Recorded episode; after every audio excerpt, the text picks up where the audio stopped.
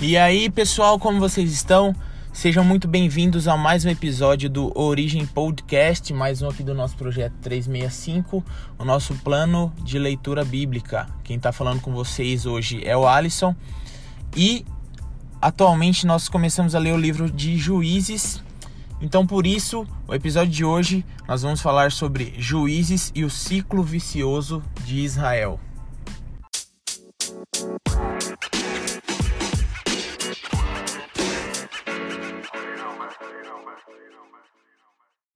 Nós viemos acompanhando é, praticamente por todo ali o Pentateuco, a partir de Gênesis capítulo 12, que é quando Deus chama Abraão para ser o pai de uma grande nação, nação essa que Deus restauraria a humanidade através desse povo.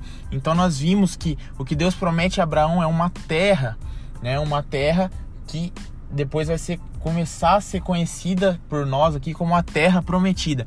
Então nós vamos ver a saga que o povo de Israel tem até entrar nessa terra. Nós vimos Abraão, Isaac, Jacó, as doze tribos, depois nós vemos a escravidão é, no Egito, depois a gente tem a história de Moisés, a libertação do povo é, do Egito, depois nós temos a peregrinação desse povo pelo deserto.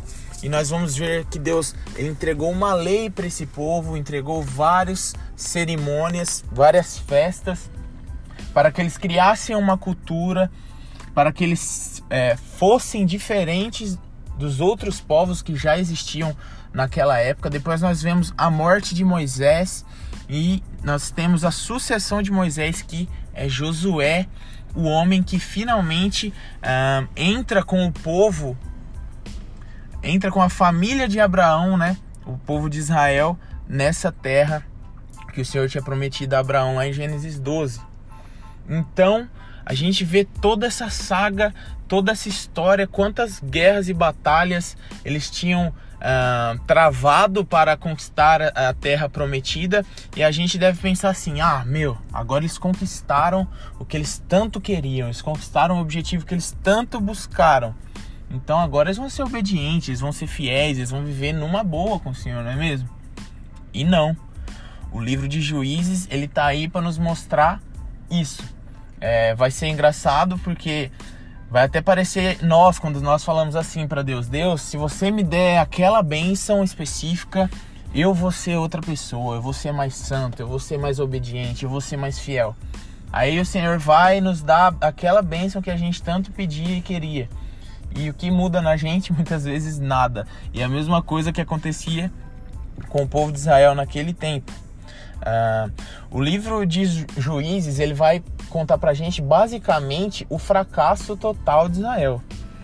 E por que uh, o fracasso total? Né? Para entender isso, a gente vai ter que voltar lá na aliança que Deus fez com Abraão e a aliança que Deus fez com Moisés, porque existem diferenças entre eles. A aliança abraâmica, a aliança que Deus fez com Abraão, era uma via de mão única. E o que isso quer dizer? Deus chamou Abraão e falou que ele ia fazer tudo que ele prometeu. E não deu uma condição para Abraão. Ele não falou assim: Abraão, se você fizer isso, então eu vou te fazer um pai de, é, de multidões, um, um, pai de, de uma na grande nação. Não. Deus chamou Abraão e falou: Eu vou fazer isso e eu, e ponto final. Agora, a aliança mosaica, a aliança que Deus faz com Moisés e com o povo no deserto é diferente. É uma via de mão dupla. E o que isso quer dizer? A aliança que Deus fez com esse povo era mais ou menos assim: se vocês obedecerem, então eu te abençoarei, eu ah, vou fazer vocês prosperarem. Se vocês não se prostrarem a outros deuses, então eu é, vou fazer com que vocês fiquem na terra que eu prometi a vossos pais. Então você vê que existe uma condição na aliança mosaica. Então, tipo, o que Israel fracassa é em ser obediente a essa condição, que é obedecer a lei, ter Deus como único é, Senhor, é, cumprir todos ali os mandamentos que eles receberam é, por Moisés ali nas tábuas e tudo mais que a gente já conhece, já leu essa história. Então eles fracassam nisso. Quando eles entram na terra, tudo que eles precisavam fazer agora, não precisavam mais travar guerra, não precisavam mais peregrinar, agora eles tinham uma terra fértil para plantar, serem prósperos e tudo que eles precisavam fazer era serem obedientes à lei do Senhor, mas eles fracassam nisso. Agora, quando a gente é, ouve, quando você ouvir a palavra juiz é, né, nesse livro, não, não pense num tribunal, que ele era aquele cara que bate martelo. É, quando o livro de juízes lá fala juízes, era imagine mais aí um chefe tribal, sabe? Um líder político regional, um cara que era muito influente é, naquele espaço de terra. E esse livro ele chega a ser um pouco perturba perturbador, porque ele tem alguns episódios bem violentos, assim. Ele vai falar também de muita corrupção moral do povo de Israel, e eles mostram que eles não eram tão diferentes assim dos cananeus, por exemplo, que era o povo que habitava na terra antes deles chegarem, né? E tudo isso que eu tô falando, ele vai se dar através de um ciclo. Então agora você imagina na sua mente um círculo com cinco palavras e setas ligando essas palavras, tá? As palavras que eu vou dizer agora. Então tudo começa com o pecado, né? E geralmente o pecado mais terrível para o Senhor aí é quando eles adoravam outros deuses, quando eles eram idólatras. Esse pecado geraria uma opressão uh, do povo, uma opressão de outros povos para com Israel. No caso eram os cananeus. Uh, e eles iam lá, né, conquistavam a terra, subjugavam ali os israelitas devido ao pecado que eles cometeram. Quando os, os israelitas olhavam para isso, que eles estavam sendo dominados por outros povos, isso gerava um arrependimento no coração deles. E esse arrependimento fazia com que o Senhor levantasse através do seu espírito, né? Ele capacitava um homem ali para ser um libertador, um juiz. E é isso que dá o, o título ao livro, né? Ele, o Senhor levantava um juiz no meio de Israel que derrotaria o inimigo ali e traria novamente paz para o povo de Israel. Só que tempos de paz fazia com que Israel uh, ficasse relaxado e novamente voltavam a olhar para o pecado. Então eles começavam de novo esse ciclo e vez após vez. E o livro de Juízes é, basicamente é esse ciclo acontecendo. E depois a gente vai ver é, que esse ciclo é o que vai ditar o ritmo literário desse livro.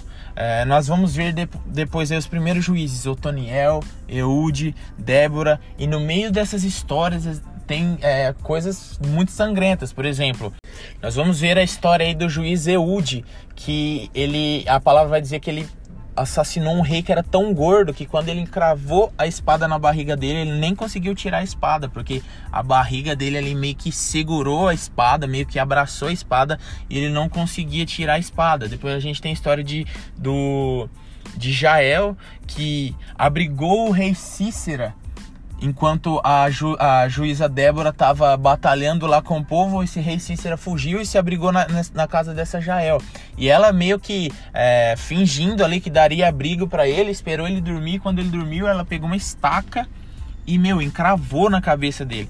Então, por que será que a Bíblia precisava relatar uma coisa tão violenta assim, né? Chega a ser é, meio absurdo, assim. Então, justamente, a palavra está querendo nos mostrar quais são as consequências mesmo de um abandono do Senhor, um abandono é, das leis do Senhor, da obediência, que vai gerar morte, destruição mesmo. E a palavra ela vem com bastante expressão, né? Ela vem mostrar realmente essas histórias bem sangrentas para nos relatar essa verdade. No decorrer do livro aí a gente vai conferir as histórias dos juízes mais famosos, que a gente já conhece mais, né? Por exemplo, Gideão. Gideão fez coisas incríveis. Com 300 homens, ele venceu um exército muito grande. Só que a gente vai ver que no final da história dele, ele constrói um ídolo de ouro e as pessoas caem em idolatria ali com esse ídolo, começam a adorar o ídolo. E depois nós temos Sansão, que é o mais famoso, né? Meu, o cara separado, nazireu ali desde o nascimento e a gente cria uma expectativa em Sansão e a gente vê que ele é um cara que não ele não tinha consideração pelo Deus de Israel. E no final da sua vida que ele vai clamar ao Senhor e matar muitos filisteus ali.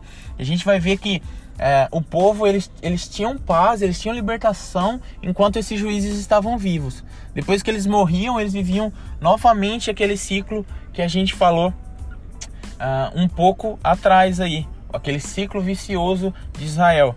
Nos últimos capítulos a gente vai continuar lendo e vai ver coisas tristes, histórias tristes, como o assassinato de uma cidade inteira, é, incêndio de uma cidade inteira. Nós vamos ver casos de abuso sexual, uma total corrupção mesmo do povo ali de Israel. Realmente o povo eles estavam perdidos e vai e vai ter um versículo é, o último versículo do livro de Juízes que vai expressar muito bem tudo que esse livro falou pra gente, que é Juízes capítulo 21, versículo 25. Tá escrito assim: Naquela época Israel não tinha um rei e todos faziam o que era certo aos seus próprios olhos. Olha só, toda essa tragédia e o povo achando que era certo aos seus próprios olhos. Então, mas nesse versículo a gente vai ter um, um vislumbre de esperança. A gente vê que Israel não tinha um rei. E o próximo livro da sequência bíblica aí, a gente vai ver que é Ruth. E o livro de Ruth, ele vai nos contar as origens da família de Davi. Então já já Davi vai entrar na história. A gente sabe que Davi é um rei que foi muito bom para Israel. E a gente vai ver também que a sequência vai ser 1 Samuel, que vai contar pra gente a origem, né, da monarquia de Israel, a origem do reinado de Israel, com os primeiros reis e o desenrolar de toda essa história. Mas o retrato do livro de Juízes realmente é uma tragédia, é uma explicação séria da, da realidade humana, da condição humana e o quanto nós precisamos, carecemos da graça de Deus, de intervenção divina, para que a nossa vivência, a nossa realidade, o nosso dia a dia não seja tragédia atrás de tragédia.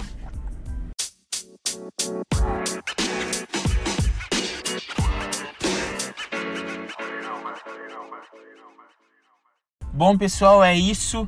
É, hoje nós demos uma explanada aí sobre o livro de Juízes, mais ou menos o que ele fala e para onde ele vai apontar. E eu espero que tenha te abençoado, espero que tenha te ajudado a expandir um pouco o entendimento, né? Te, ter te dado outra perspectiva sobre o livro e que o Senhor abençoe, compartilhe com seus amigos, com a sua família e até a próxima.